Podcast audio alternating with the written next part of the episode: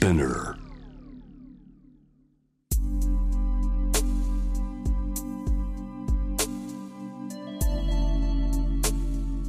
眠らない街六本木。高層ビルの一室に現れる深夜の保健室。重たいドアの向こう側。ここでは誰もが飾らない言葉で語り始める。心の声を聞き出す。特別な聴診器を持って迎えるのは酒と涙と哀愁をこよなく愛するイラストレーターの田中美咲。恋仕事家族そして性のこと。一人一人で違う体と心のカルテ。J-WAVE ミッドナイトチャイム。ようこそ深夜の保健室へ。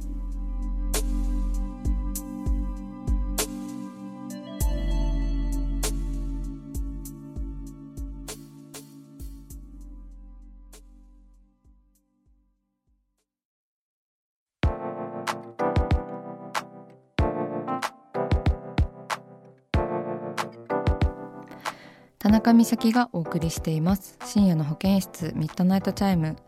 今夜は恋のお悩みを中心にご紹介します、えー最初のメールは初めましてという方ですね。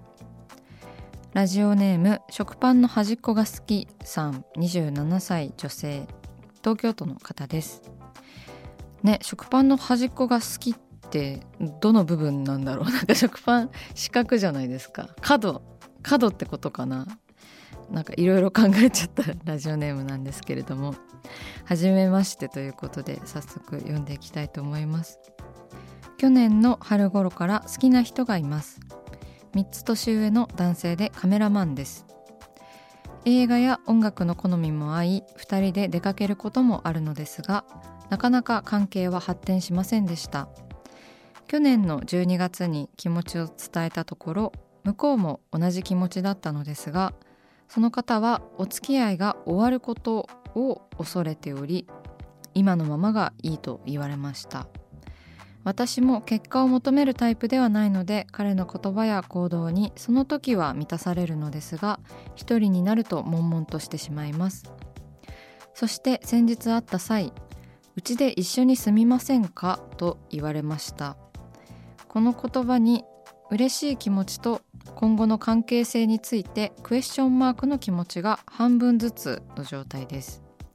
田中さんでしたらどうなさいますか？とのことです、えー食パンの端っこが好きさんありがとうございます。メッセージ。ね。いやーなんかこう大人の恋愛の特有のもどかしさみたいなものがありますね。うん。27歳でしょ？お付き合いが終わることっていうのを恐れているっていう彼の気持ちなんですけどでも友達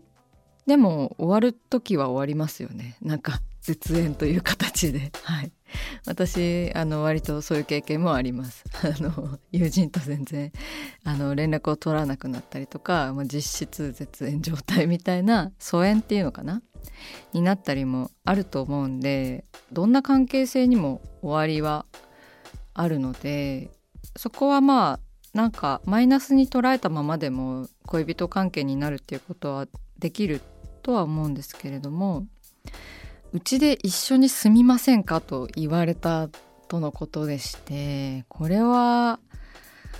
ね好き同士だからもちろん嬉しいっていうのと今後の関係についてクエスチョンマークというあの気持ちがね半分ずつの状態と食パンの端っこさんがおっしゃっているのでどうしよう。まあその気持ちを彼に直接嬉しいんだけど みたいな。この前私はちゃんと自分の気持ちを伝えましたよねみたいな。伝えたことについてはちょっとなんか触れなさすぎているというかもうちょっとこう食パンさんの気持ちを汲んでほしかったり考えてほしかったりは私はメールを読んで感じましたね。そう。まあ一緒に住むっていうのって結構わーって飛び込むようなものでもあると思うし本当にあのなんだろう私だったら100もう面白い面白いことだなと思って 結構飛び込みがちなんですけど。でまあだからその今の食パンの端っこさんがあのハテナって思っている気持ちを話してからあの一緒に住む。私はここが疑問なに思っているんですがどういうつもりでこうなんか一緒に暮らしたいと思ってるんですか？みたいな。風に事前にやっぱり聞いた方がいいかもしれないですね。うん、でもあの彼にとって自分は一緒に住めるほど信頼されてるんだなっていうのは嬉しいしなんか楽しい新生活とあのウキウキしてもいいと思う飛び込んでみてもいいのではないかなというふうに思います。うん、なんか2人がうまく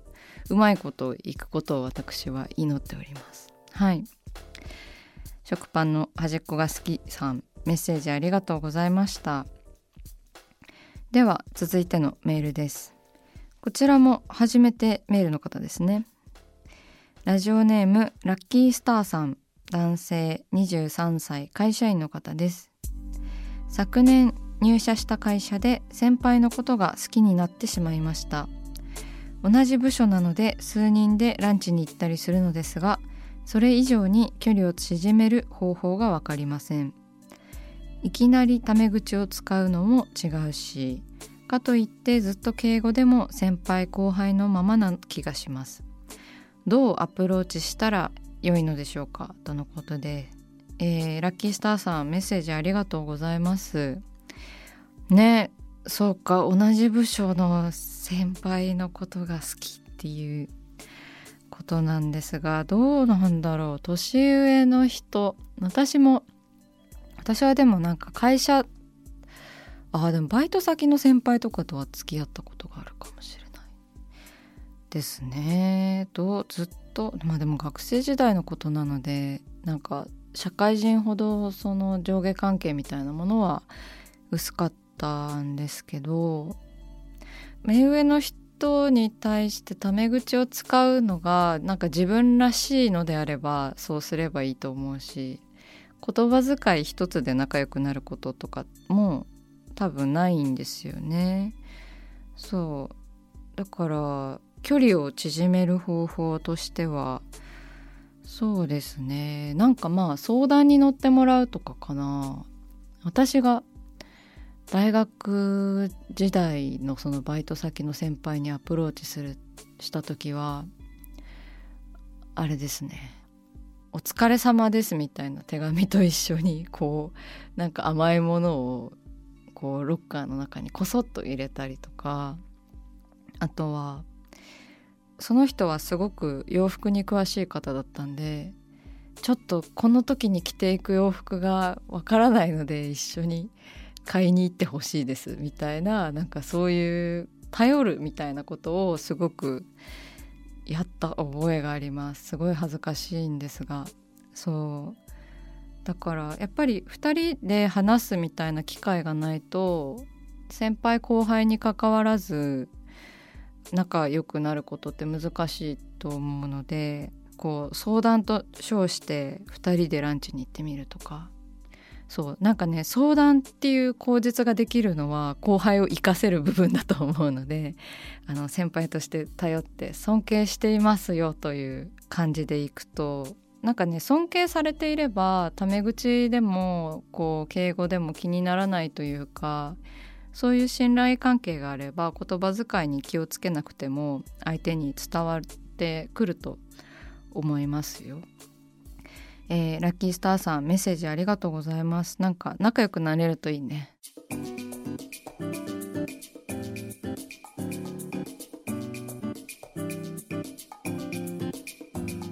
さあ始まりました。田中美咲の六畳一間。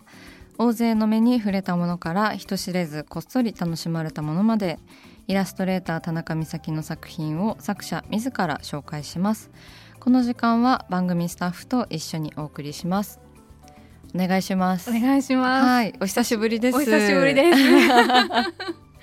そう。なんか二人でスタジオにこういるこのか空気が、ね。うん、ちょっと懐かしい懐かしいです。やっぱりね一緒にこう相槌を打っていただくその心強さってあります。はい。やっぱり。じゃあ早速行きましょうか。はい。はい。それでは田中先生今夜の一枚はバレンタインその後。ということでして。はい、はい。あのなんかね今年はうん。珍しくバレンタインのお仕事がなかったんです。バレンタインのイラストのお仕事が。あちょうど先週でしたねバレンタインデーね、そうなんです、うん。だからねお仕事がないからあれそういえばバレンタインだったみたいな感じで、うん一日遅れでバレンタインっぽいあのイラスト描いたんですよ 私。イ実はね、はい、はい。そうなんです。しかもなんかね14日当日は私あの個人的にあの定期検診というか病院に行かないといけない日だったんで バレンタインというよりかは病院の日って感じだったんですけど。そうだからねすっかり忘れてたんですよ。その忘れてたのになんで書こうと思ったんですか？うーんなんでだろうか。今まではあのお仕事で依頼されて書くことが割と多かったのでまあ仕事で書いてりゃいいかなみたいな感じで、うん。あのプライベートでは書かなかったんですけどなんかあってバレンタインっぽい絵をみんな描いているのをなんかちょっと見たら、あ私もなんか描きたくなってきたみたいな。やっぱり人のを見てから描きたくなったっていう感じなのであの流されました。影響を受けて。影響を受けました。はいそうなんです。そんな大した理由はなかったんですけど、えーこちらの絵はあの黄緑色の背景にこう女の人が真ん中で座っていてであの、まんな体の中心にこう大きいチョコレート茶色いあの板のようなものをね持ちながらこうそのなんかチョコレートがハートの形に見えるみたいなイラストなんですけどこれも私のインスタグラムからあの見ていただけたらイラストが分かりやすいんじゃないかなって思うんですけどちょうどこう上半身の部分が隠れるようなぐらいの大きさの大きいチョコレートそうですね。ですね。はい。でなんかなんでこの絵を描こうかなって思ったかというと、うん。チョコレートのその体温で溶けるみたいなその飴玉とかよりはやっぱり溶けるその温度のが低くて、うん。なんか普通につまんだだけでいいチョコレートとかってすぐ溶けていってしまってなんか形が変わっていくなとかなんかそういう指についたチョコレートとかを見ながらあのこのイラストがひらめいたんですけど、はい、なんかこのチョコレートって多分もともとハート型だったわけではないような風に書いてるんですよね。でよーく見るとハートだったりとか、この真ん中の女性がこうなんだろう中心部分をこう噛ん噛んでいるというかハムってしてるので、なんかギリギリハートに見えてるじゃないですか。ちょっとこう上のところがくぼんでるっていうところですもんね。ですね。うん。であとはこう太もものところにこう茶色い汁みたいなのがね あの流れてると思うんですけど、はい。それはあのチョコレートが溶け出した部分というか、でなんかこう触ってたら自然にハートになっていったようなちょっとさりげない感じであの書いておりまして、うんやっぱりなんかでもこういう分かりづらいイラストであったりとか、まあ、ちょっとセクシーっていうのもあるんですけどなかなかこうお仕事では描けないイラストになったのではないかなっていう気もしますしあとこれキャプションがねあの茶色い食べ物を信頼してるよっていうキャプションなんですけど、うんはい面白いですねこのキャプション。まあ、これでもう実体験なんですけど。私は基本あの茶色い食べ物しか信用できないたちでして。美味しいですよね。美味しいですよね。ず。そうなんか間違いないっていう感じなので茶色い食べ物への信頼。なんか思わずかぶりついてしまうみたいなところで書いたんですけど、なんかバレンタインデーのイラストですごく甘すぎるもので私すげえ泣いちゃうんですよね。うんちょっとこうあのハッピーすぎハッピーオーラがすごいみたいな感じの。そうそうなんですよなんか天の弱なのかわからないんですけどでなんかすごくそのバレンタインデーっぽい甘いこうイラストとかそういう演出を見ると、うん、おげげげげみたいな。正直おげってなっちゃう派なので、はい、なんか JWEB の企画で一回バレンタインのお花屋さんとね、うんあの一緒に企画をしたポストカードを書いたんですけどそれも結構ハンサムなあの女性像でこうデニムにバラを1本刺したショートカットの女性を描いたりとかしたんですけど、うん、なんかこう世間が打ち出してるこうなんか愛する人に送るみたいなものとはやっぱりちょっと違ったものを描きたいなっていうふうに思っていてまあなんか世間的なそういう流れとかもあるんですけどやっぱりこう昔からなんかそういうなんでしょうね甘甘い系がちょっと苦手だったので、あの今回はちょっといたずらな感じバレンタインすぎないバレンタインのイラストにしてみました、これ個人的な趣味でかなり気に入ってるイラストですね。